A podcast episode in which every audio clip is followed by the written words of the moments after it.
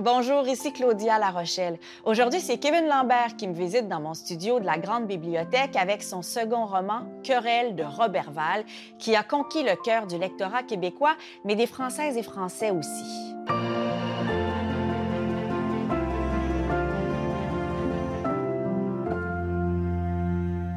Fait plutôt rare, en 2019, alors qu'il n'a pas encore 30 ans, Kevin Lambert, originaire de Chicoutimi, fait jaser le tout Paris avec son roman Querelle de Roberval, paru en France sous le titre Querelle comme le Querelle de Brest de Jean Genet. Il a d'ailleurs raflé quelques prix, ce roman libidineux trash, dans lequel le fort beau Querelle mène une lutte syndicale avec des collègues de la Syrie dans laquelle il débarque à Roberval. Dans un monde sans finesse, de sueur, de gros bras, de sacre et de machisme, il reste le sexe comme exutoire. Et oui, avec un Querelle qui a le tour d'en envoûter quelques-uns. J'en retiens un texte d'une puissance folle, chargé d'une oralité poétique et de revendications sociales qui rentrent dedans, dont cette charge réjouissante contre un certain patriarcat inoubliable. Les garçons de querelle parlent de lui à leurs amis, mais jamais à leurs parents. Ils lui envoient des milliers de messages sur les applications auxquelles il ne répond guère. Querelle ne choisit jamais le garçon avec lequel il va passer la nuit. Quand il a envie de planter sa verge, c'est au premier disponible qu'il donne son adresse. Et si par hasard sa bouche a déjà eu l'honneur de sucer le grand querelle, alors le garçon, à tout coup, tombe amoureux. Ils veulent tous être ce corps qui le fera jouir. Ils ne sont jamais si remplis de lui. Une seule baise ne comble pas leur manque. Kevin Lambert, allô, merci. Allô, Claudia. Merci d'être ici. Kevin, c'était quoi ton état d'esprit en lisant, euh, en lisant, oui. Moi, j'étais dans tout un état d'esprit en te lisant, mais en écrivant euh, Querelle de Roberval, je me disais, oh mon, oh mon Dieu. non, je n'implorais pas les cieux, pas du tout. Puis on va comprendre pourquoi. Mais je me disais, quelle charge quand même. On, on, dirait que ça faisait longtemps que tu emmagasinais toute cette matière-là en toi. Oui, je pense qu'il y a une partie de moi qui écrit avec des colère, des souffrances très archaïques, mais qui, que je transforme, tu sais, qui, oui. qu'on reconnaît plus vraiment après ça dans la fiction parce que c'est pas nécessairement, ben, ce livre-là en particulier, c'est pas, euh, c'est pas autobiographique.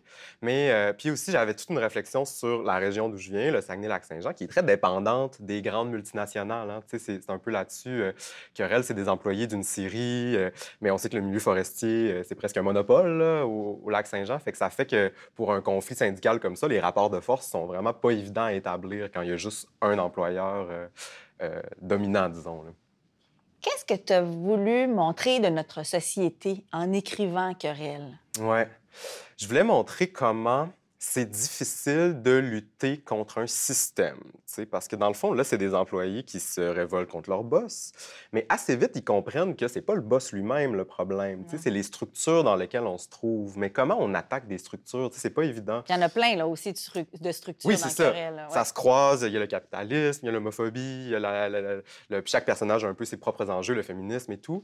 Mais, euh, mais donc, c'est ça, c'est un peu une sorte de, de quête de comment, comment attaquer quelque chose qui dépasse les individus, qui, qui dépasse l'individualité. Puis aussi, est-ce qu'on peut s'unir ou s'allier pour faire une série de demandes ou de, de, de changements dans la société? Oui, c'est aussi l'individualisme versus le collectif aussi. Est-ce que ça change d'être en groupe? Oui, parce que peu importe quel mouvement collectif, il y a toujours des tensions entre les positions. Puis souvent, c'est ça, la lutte politique ou la demande politique, elle commence quand on décide de mettre un peu de côté ces tensions-là pour demander quelque chose de, de, plus grand ou de plus sur lequel on s'entend, du moins. Mais ils sont là quand même, ces tensions-là. Puis même, je trouve que nous, comme êtres humains, comme individus, on a nous-mêmes en nous ces tensions-là. Tu sais, on est à la fois une chose et une autre. Ouais. On a à la fois un désir puis une tension qui va dans, dans l'autre sens. Donc, Ouais. euh, moi, ça m'intéresse beaucoup, ce tiraillement-là. Puis je trouve que ça donne une complexité à, à la vie en général. Paradoxe, oui. Mhm. Parce que les hommes qui gravitent autour de Querelle, Querelle, il est venu foutre le trouble. Ouais. Il est venu déranger les structures euh, masculines. Euh, il est venu, euh, en fait, il leur fait du bien. Moi, j'ai vu ça comme ça aussi. Aussi, oui, oui. Il, il, est venu dégager des tensions incroyables, euh, ouvrir les gens à, à, mieux, à plus, en tout cas à différent, ça c'est sûr. Ouais.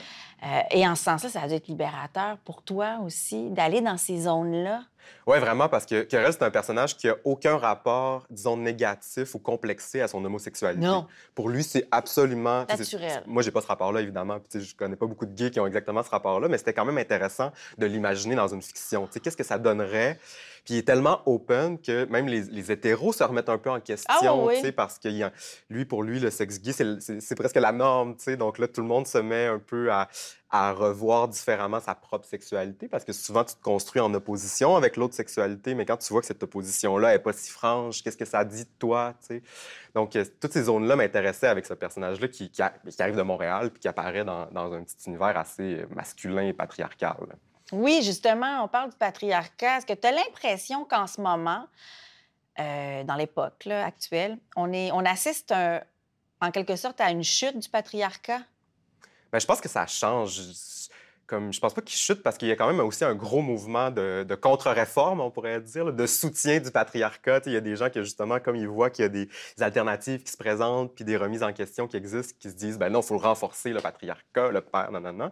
Mais, euh, mais quand même, à côté de ça, il y a toute une série, une multiplicité d'existences qu'on voyait pas avant qui existent. Euh, euh, une parole féministe aussi qui est beaucoup plus présente. En tout cas, même que moi, je sais pas, je me souviens en 2012, juste en 2012, puis aujourd'hui, je trouve que ça, ça a évolué. Donc, il y a certainement je sais pas, une critique assez bien organisée du patriarcat, puis aussi des promesses alternatives. C'est quand même intéressant parce que si on critique une chose, il faut qu'il y ait des possibilités à côté.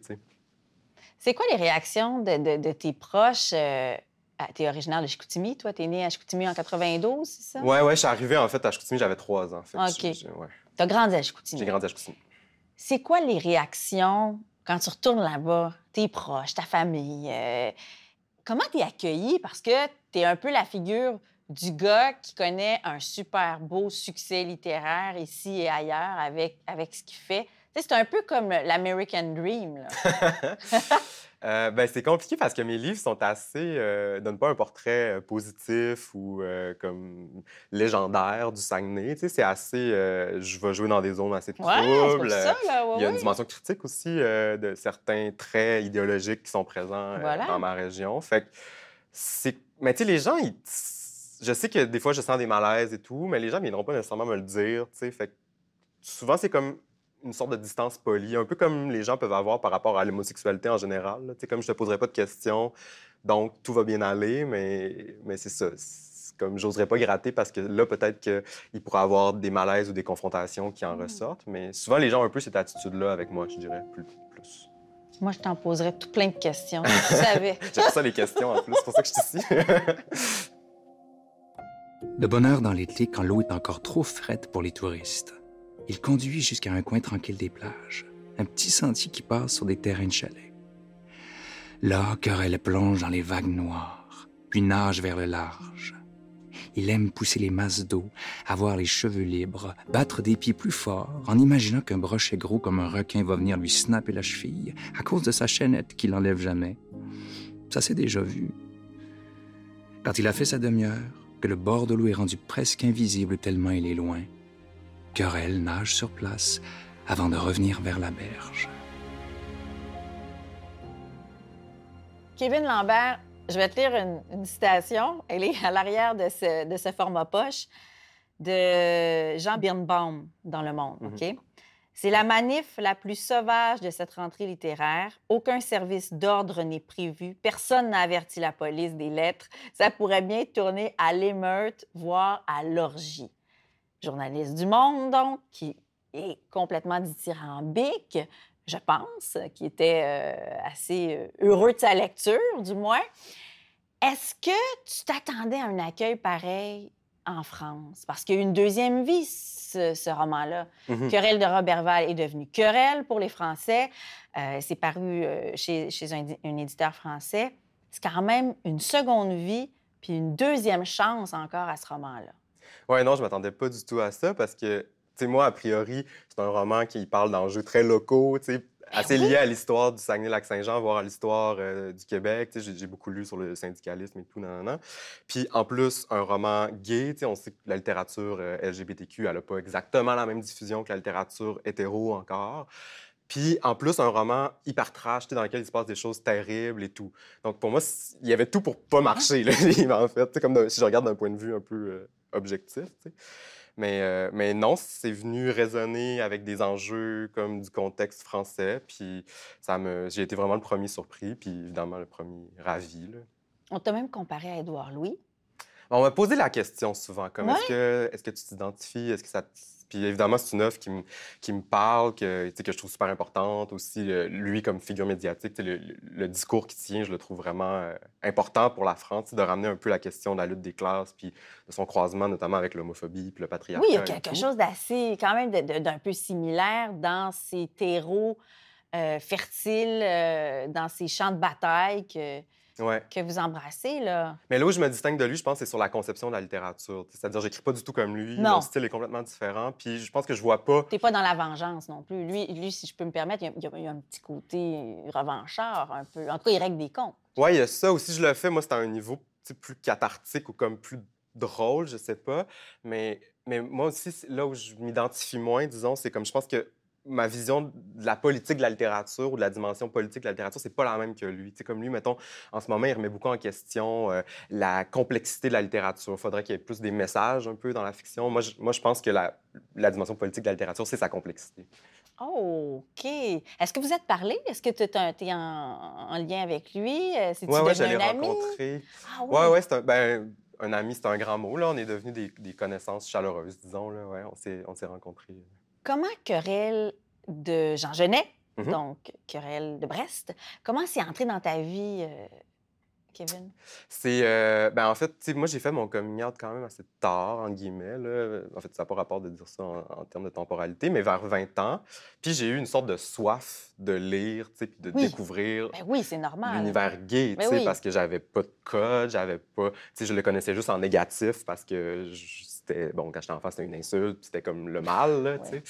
Fait que euh, c'est ça. Puis assez rapidement, j'ai croisé Genet, parce que si tu recherches un peu sur la littérature gay, c'est quand même un incontournable. Puis j'ai vraiment pogné de quoi, comme on dit, là. Tu sais, j'ai...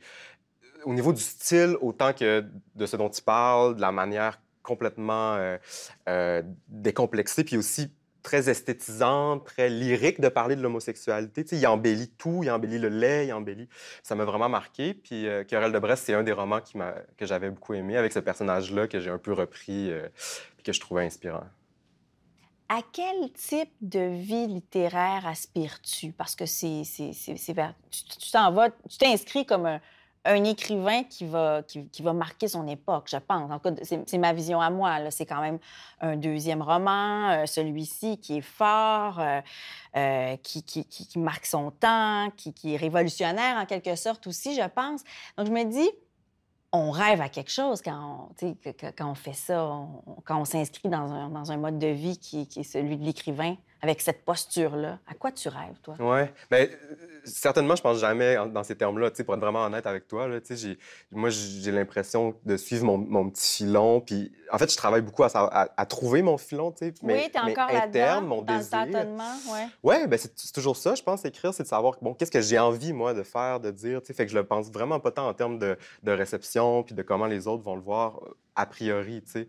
Puis, euh... mais moi, c'est sûr que j'ai je suis comme dans une position, je suis à l'université en même temps, puis ça, Puis je me sens comme pas chez moi à l'université, puis pas chez moi juste dans le milieu littéraire, tu sais, fait que je me sens nulle part chez moi, puis... Mais je pense que c'est un peu ça, peut-être ma position, c'est d'être c'est d'être bien nulle part, puis de jamais faire la bonne chose dans une place ou dans l'autre, mais mais c'est ça qui me fait, tu sais, c'est ça qui me, cette espèce de, de faille-là ou de, de, manière de profiter, euh, qui a une longue histoire dans ma vie.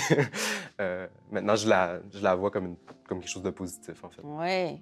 Fit pas trop dans le moule. Non, non, non. Fit pas. On aime ça. Merci, Kevin. Merci. Querelle de Robert Val est une fiction syndicale de Kevin Lambert, parue aux éditions Héliotrope. Animation et recherche, Claudia Larochelle. Réalisation, Michel Pelletier. Production exécutive, Nadine Dufour. Merci à nos partenaires, la Grande Bibliothèque et les studios Audio Z.